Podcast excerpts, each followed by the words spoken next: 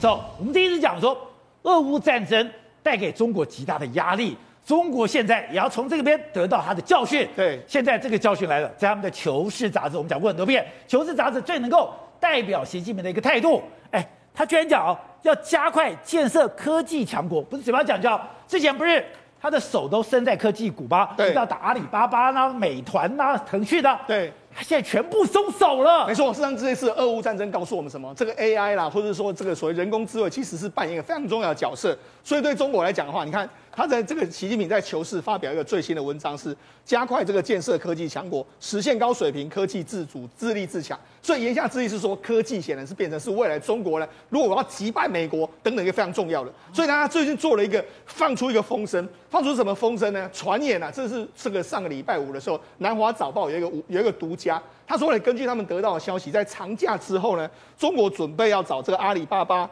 腾讯，还有包括美团，还有抖音的母公司字节跳动，对，要去跟中国监管单位互相开会。哦，这开会里面来说的话，就会说什么？我们未来可能不会再对你们要求这个整改，或者突然开罚，也就是说，这种手监管的手，搞不好会慢慢的松开。所以松开之后，你看上礼拜五你看尾巴的时候，这个所谓的我所谓科技股完全全部大涨，甚至在礼拜五晚上，你说阿里巴巴大涨，腾讯大涨，美团也都大涨。在上礼拜五的时候，美国不是大跌吗？其实美国这个中国的科技股也出现一个大涨。所以言下之意是说，中国搞不好会拿拿宽对这个所谓的科技股的相关的这个限制，所以这当然会让中国松了一口气。所以你说以前习近平是很爱面子的，习近平以前是拍板电号我绝不回头的。对，可是现在看到了俄乌战争，对他这个科技的压力，再加上我内部的经济。对，他再不转，他也受不了了。对，除了在科技股的转弯之外，另外一个就是房地产。我们不是讲到说吗？刘鹤跟易纲两个都已经表态说要放宽这个做措施。那从中中国四月初以来的话，已经有六十个城市陆陆续续放宽。所以看起来的话，中这个习近平的做法是第一个，可能科技股会放宽；另外一个就是可能房地产两个产业会放宽，这样来要求中国经济能够成长。为什么这样说？你看中为因为这一段时间里面来说，外资三个月三月里面就跑了一百七十五亿，折合新台币是五千一百四十亿左右。另外一个 PMI 的这个数据，PMI 我们都说以五十为荣枯点，对不对？它四月的 PMI 人家预估说，路透社预估会是四十六，然后财新预估会是哎。路路透预估是四十四十八，财新预估是四十六，也就是说连续连续在下跌的一个状况。另外一个，很多主要城市的这个失业率都抛攀到历史新高，所以习近平面临到非常巨大的压力。所以不是说他希望说要求这个今年的经济成长率要超过美国吗？那怎么超过美国？那言下之意就只好拿拿掉对科技还有对房地产之间的这个监管的这个措施了。所以现在他的内部压力真的这么大吗？而且我本以为说，哎，习近平拍板就定案没有问题了。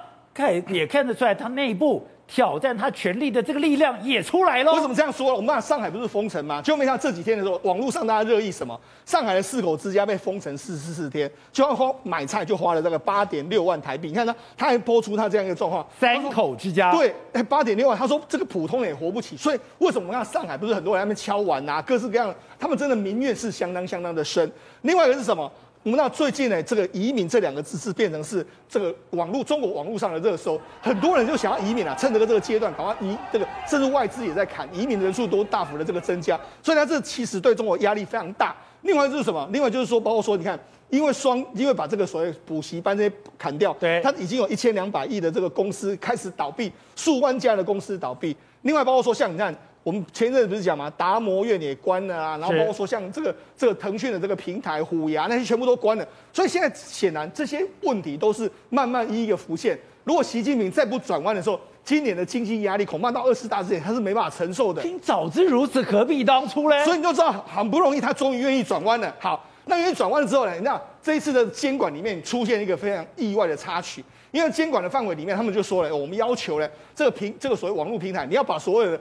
账号，你 IP 地点给我公布，因为要实名制的关系。对，就被他公布出来之后，哎，大家完全傻眼。为什么？大家还看着说，过去一一段时间，你看吴京，譬如说吴京，宝杰，认为他微博的 IP 应该在什么地方？在哪里？北京嘛，就像现在在泰国。泰国。对，因为这次这个 IP 要曝光之后，全部都是在海外。这里面我最惊讶的是地霸，我们在讲地霸出征，寸草不生。那个地霸是中国等于微博上面。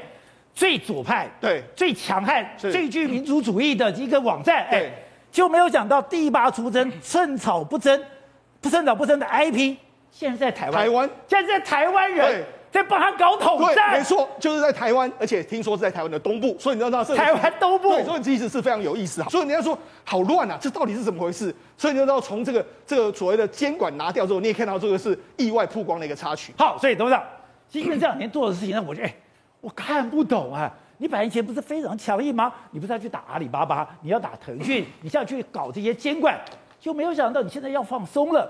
现在的这个经济压力对他来讲，真的有这么可怕吗？我觉得是战术型的转进哦，并没有原则性的改变。你注意看哦，科技股有两种科技股，一个叫做现在过去的科技服务业的科技股，对不对？这是目前中国科技最强的这一部分。对。全被他砍得最惨嘛？是阿里巴巴、腾讯。那这些阿里巴巴、腾讯过去是哪一个时代产生的？都是从江湖时代产生的一些的一些的产产物嘛。包括那些既得利益跟那些所谓的后红二代跟富他们创造的富二代，对不对？就江泽民系统搞的。所以他本来就产出这些人啊，他就要靠群众力量产这些人。现在产出下去，现在刀子现在碰到主力了嘛。所以就转个弯，所以战术型的转变，而原则性的没有转变在哪里？因为他要搞的是科技股是对的，可是科技股什么东西？讲白了一句话，就是半导体嘛。那半导体它能够搞起搞得起来吗？搞不起来，不可能嘛！没有台湾跟韩国，中国的半导体不会成就嘛。可他在《求是》杂志讲哦。发表重要文章，加快建设科技强国，实现高水平科技自立自强。这个绝对不是阿里巴巴所谓的基础工业嘛？基础工业就是所谓的这些高科技的电脑的试算、半导体、IC 等等，这个东西就是我们现在台湾的习盾嘛，这个才有意义的东西。那这个东西它现在有没有？没有啊，对不对？你看俄罗斯现在也是没有啊，俄罗斯现在多惨啊！对，但零配件的电子的它的电子战。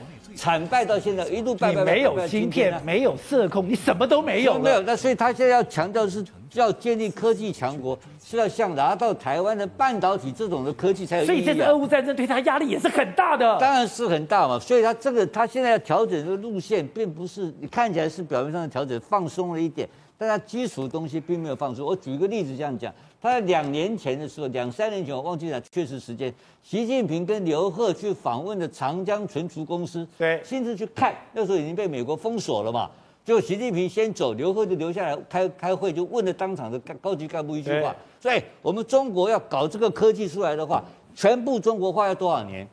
当场一个非常高级的一个主管跟他讲说五十年，五十年，对对对，怎么搞？五年之后什么都不知道，就 五十年，这是不可能嘛。你中国要靠自己变成科技强国，不可能。就跟我前段时间，我们这段时间讨论两两两个多月讨论俄罗斯科技嘛？为什么俄罗斯今天那么惨？俄罗斯在两这最近三二三十年下来，结果跟西方密切结合之后，它的所谓的所有的消费型跟商业型的科技，全部交给西方去处理了嘛？所以他没有能力自己来处理他的一些关键性的零组件的生产制造，所以一搞下来，哎，变得就很惨。都是买来的东西嘛，你买来了怎么打仗啊？就在打仗，只会给你封锁就完蛋。所以中国看到这个问题，知道啊，它就变成科技强国，就是这个道理啊。哎，一打起仗来，美国一定是百分之一百西方全面封锁，你的国家不是亡国的嘛？对。所以他是要把基础的工业跟关键的零组件建设起来，他不是要搞阿里巴巴，他转个弯，让你大家现在先活一口气。是。二十大进去以后。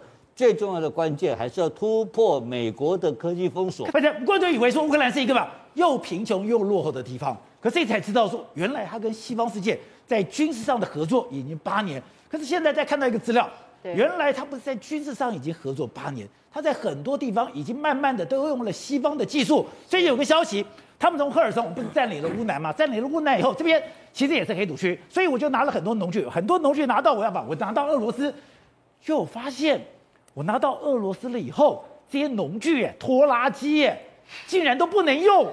我跟你讲哦，他那个把这些东西送了七百英里远之后，结果发现啊，竟然是龟缸哎，就给不赢了。为什么？因为竟然完全不能用，你知道吗？而且这个其实现在德国的那个农业部长出来讲话，他说他们发现哦，俄罗斯是蓄意有系统性的去攻击俄罗那个乌克兰的粮仓。化肥以及它的农业区，甚至去偷走它的相关的农业设备。主要目的，你现在看到的画面，就是里面载的全部都是从乌克兰那边掠夺来，大概有带数十万公吨的一些谷物，然后一些粮食。那他们最重要的目的，就把你的农具、你的粮食全部搬走。对，全部都搬走。事实上，这个很有趣的是，你刚刚提到，他搬走这些东西之后，本来是他我的目的要达成了，没有想到弄到了车程之后，发现完全打不开，完全不能用，完全打不开。原来这一些，尤其是他们这个呃代理商，他们就说，事实上我们这些领现在偷走的二十七部所有这些农具，全部都是经过高机密的一种锁码，所以换句话说，我们可以远端去锁解那个锁码，让你完全没有办法用。结果你们连这个都不知道，还根本运着运了七百英里那么远。我们只看到说他的拖拉机很厉害，他的拖拉机在乌克兰的战场上，一个把坦克弄走，把这个所谓的高级电子战战的设备端走，哎，就没有想到在乌克兰的农地上面。他们已经早就跟 GPS 定位了。对，原来他所有的拖拉拖曳机上面全部都有卫星讯号。我只有在空中，哎，这些拖拉机跑到哪里我都知道。对，而且我可以在远东远端遥控说，让你的这个机子，让这个机器。完全失能。对，而且你知道吗？他们其实这个乌克兰的商人，他说他们那时候发现被运走的时候，他就开启他的一个监控系统，还有监控系统，每天到哪里他都有追踪。后来他就心想说：“你真的是有告那个就是很傻，这个东西其实我们早就有解啊锁码系统，你现在、哦、所以我的车子跑在这里，跑到我都知道，都知道。然后呢，你知道现在呢，俄罗斯的人发现说啊。”完全不能用，结果据说他们最新的进度是，他们请骇客来，然后呢开始研究该怎么样去解码，然后解码呢就可以把这个拖拉拖拉机用。然后他们说，如果他们真的没有办法解码成功，不能用的话，他们把它拆掉都还可以卖钱，当废铁卖。对对，所以你就知道，就是说俄罗斯在这个高科技方面的一个资讯，或者是说他们的落后程度，真的是跟乌克兰有很大一截的差距。那刚刚有提到，就是说事实上乌克兰除了这个在农具上有很高的一个进展之外，你知道吗？他们明明战争从二月二十号打到现在。结果，他们整个乌克兰竟然有六个农业地区，他们的早春粮食播种计划竟然还是有完成的。所以他们说，他们今年乌克兰所产的粮食至少还有四千万公吨可以用。虽然比前一年少了一半，但至少他们自己的乌克兰人是不会有缺饿呃挨饿的情况发生。所以你就知道，乌克兰在这个农业上的一个先进，以及跟西方世界的一个合作的脚步，其实是远远超。过俄罗斯的一个想象，所以他们合作不是军事上面的，没有想在农业上面，他已经吸取了西方经验。难怪 Boris Boris Johnson 怎么讲？他说为什么普京一定要拿下了乌克兰？因为乌克兰在这几年来，在制度上，在整个新闻自由上，在很多地方都已经跟西方贴近，甚至在技术上，如果你不把乌克兰拿下，乌克兰就会变成了一个。俄罗斯最强力的对照组了，对，它就会变成是所有的俄呃俄罗斯人在他们的国土内看着旁边的乌克兰，竟然过得如此的一个先进跟繁荣的一个生活。你说，如果你是俄罗斯人，你会不会用脚投票？你当然就会想要像呃乌克兰一样。所以你就知道，宝杰哥选错总统有多可怕。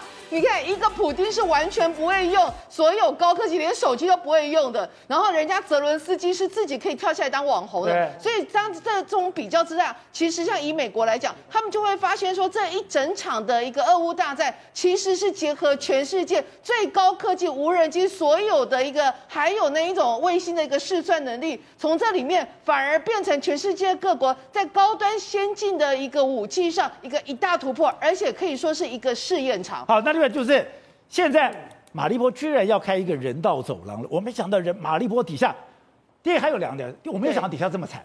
第二个，我没有想到这么惨的状况下，乌克兰人。还是要去跟俄军对抗到底。你现在看到的画面就是今天最新出来的一个画面，全世界媒体都在播放。他们就是从那个二月底的时候进驻到马利坡，躲在里面的一些平民百姓。你现在看到出来的大概有一百人，这一百人全部都是妇女，还有这些小孩。然后他们也一出来的时候，他们就说：“我们大概有已经有一个多月没有看过就是太阳了。”然后你现在看到这个画面是马利坡下面的一个状况，你知道吗？他们说因为。俄罗斯不断的轰炸，不断的轰炸，不断的轰炸，很多建筑物倒塌。其实很多乌克兰人是还躺在那个建筑物里面，没有办法获救。所以他们有一些士兵是说，我们其实希望把这一些的一些马利坡的人救，然后放到我们的这个里面，让他们至少我们还可以呃照顾他们。那现在这一些人，有的因为是平民身份，然后已经乘坐了刚提到人道走廊这个巴士，已经成功离开到呃离开了这个战区，然后现在也抵达扎波罗了。